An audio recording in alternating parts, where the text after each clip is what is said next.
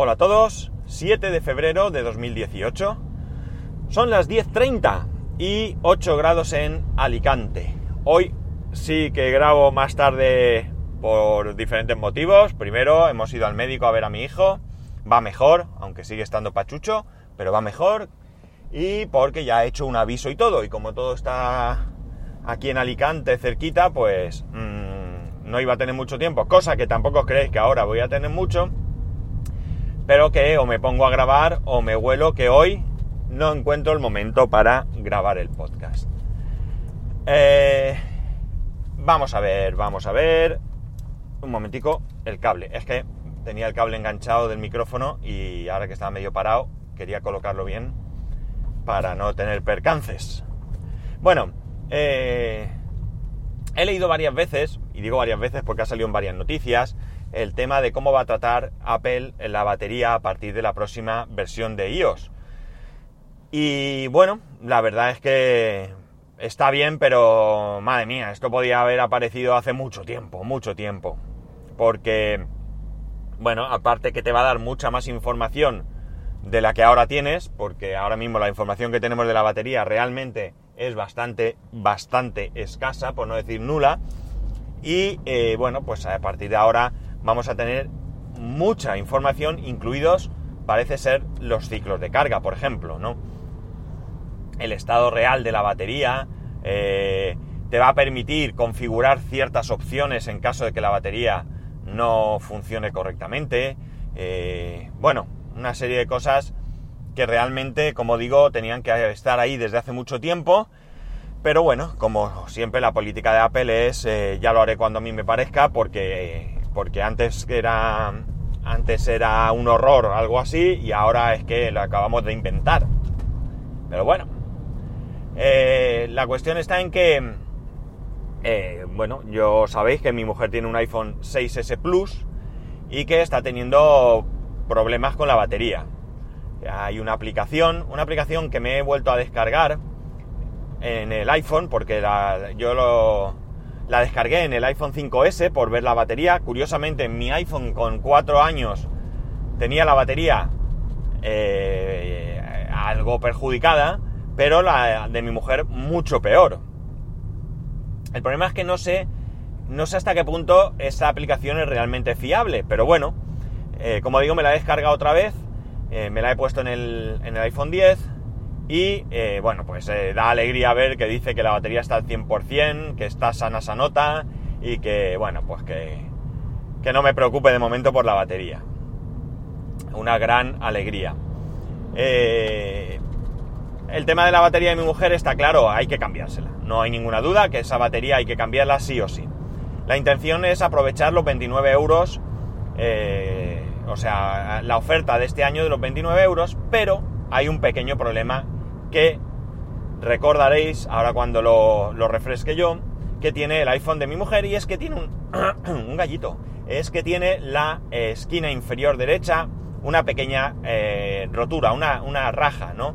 No falta cristal, nada de nada, pero tiene ahí una pequeña rotura que hace que para que Apple toque ese teléfono nos obligan a cambiar primero la pantalla. Con lo cual, claro, cambiar la pantalla del iPhone es un, un importe que supera muy mucho esos 29 euros. Entonces, claro, si sumamos los 29 euros con, creo recordar que en el Apple Store me dijeron que el cambio de pantalla de ese teléfono eran 160 euros, pues evidentemente nos estamos metiendo en casi 200 euros o más, porque ir al Apple Store a nosotros nos supone ir a Murcia con el consiguiente gasto de gasolina, con el consiguiente gasto de comer, porque claro, ya que vamos a Murcia comemos, y con gastos extras que no tienen nada que ver, pero que ya que estamos en Murcia, que si vas a Ikea, que si vas al centro comercial, y evidentemente, por poco que caiga, algo más cae, ¿no? Con lo cual, como veis,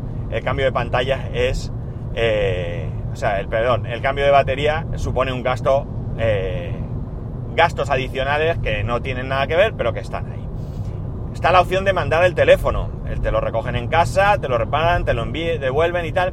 Pero claro, esto hace que mi mujer se quede sin teléfono. Durante un tiempo X. Por muy rápidos que sean, tres días seguro, porque como poco, uno para ir, uno para reparar y uno para volver. Y esto siendo muy, muy optimista. Muy, pero que muy optimista. Entonces, eh, está descartada. Esa opción está descartada. Eh, un segundito. Bueno, me llamaban del trabajo y ya sabéis que, esto hay que atenderlo. Pues...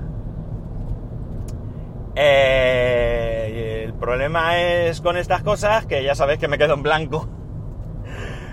Porque para vosotros no ha pasado ni un segundo, pero para mí ya han pasado, pues no sé, 10 minutos a lo mejor. Y ya sé que 10 minutos no es mucho, pero algunos sabéis que tenemos una memoria privilegiada, que es capaz de olvidarlo todo. O sea que, ¿qué es lo que hay? Pero bueno, estábamos hablando del tema de la batería, ¿no?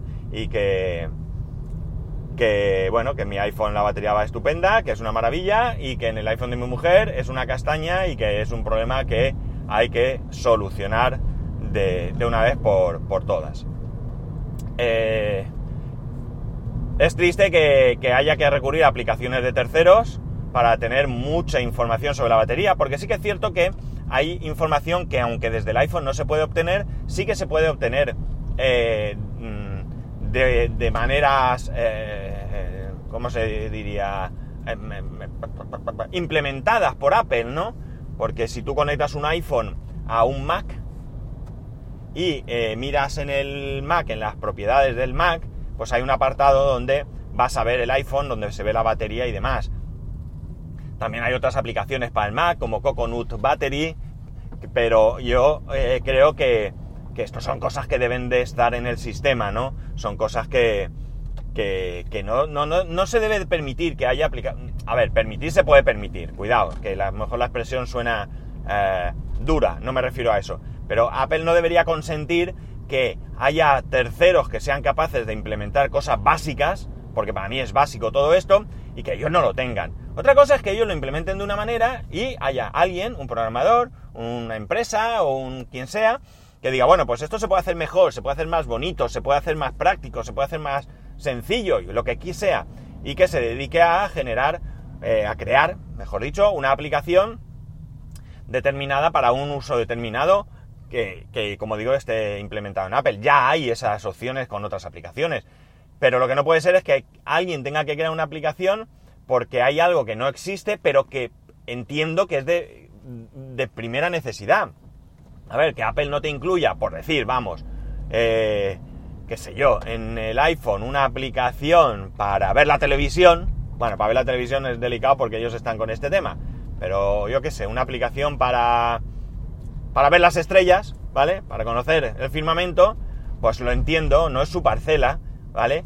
Entonces, pues bueno, otros se dedicarán a, crear esas aplicaciones, a venderlas, a regalarlas lo que les dé la gana, pero eh, no sé, el estado de la batería, pero un estado con un informe eh, preciso, es decir, pero si es que yo creo que hasta ellos mismos les quitaría eh, dolores de cabeza y problemas, porque si yo tengo una buena gestión de la batería, yo compruebo mi teléfono me está dando problemas, apagado repentino, lo que sea, y yo con una buena gestión de la batería veo que la batería está en perfecto estado, pues ya no llamo a Apple para decirle que la batería está mal, miraré por otros sitios antes, algo de software, algo me está fastidiando aquí el tema, yo qué sé, lo que sea que se ocurra. Pero claro, si no, pues, pues habrá que llamar a ver qué me dicen estos señores. En fin, que un desastre en algunos aspectos, la verdad es que la gestión me sorprende negativamente y, y este es uno de esos casos, ¿no? Es uno de esos casos en los que es incomprensible que tengan que darle, o que tengamos los usuarios en general, que darles una colleja a los señores de Apple para que estos reaccionen y tomen medidas eh, que encaminadas a, mejorar aspectos que, como digo, son básicos y son eh, tenían que estar ahí desde el primer día. Pero yo cuando hablo de estas cosas, ya sé que me vais a decir pesado, que siempre lo digo, pero es que cuando hablo de estas cosas, enseguida, enseguida, enseguida, lo primerito, lo primerito que me viene a la cabeza es en mi primer iPhone, mi 3G, que no se podía copiar y pegar. Dios mío, aquello, os ya os digo que me marcó, me marcó profundamente. Copiar y pegar, ¿cómo puede ser? Que yo no pueda copiar y pegar, que hasta el teléfono más mm, mm, mm, básico de, de la época lo hacía, ¿no?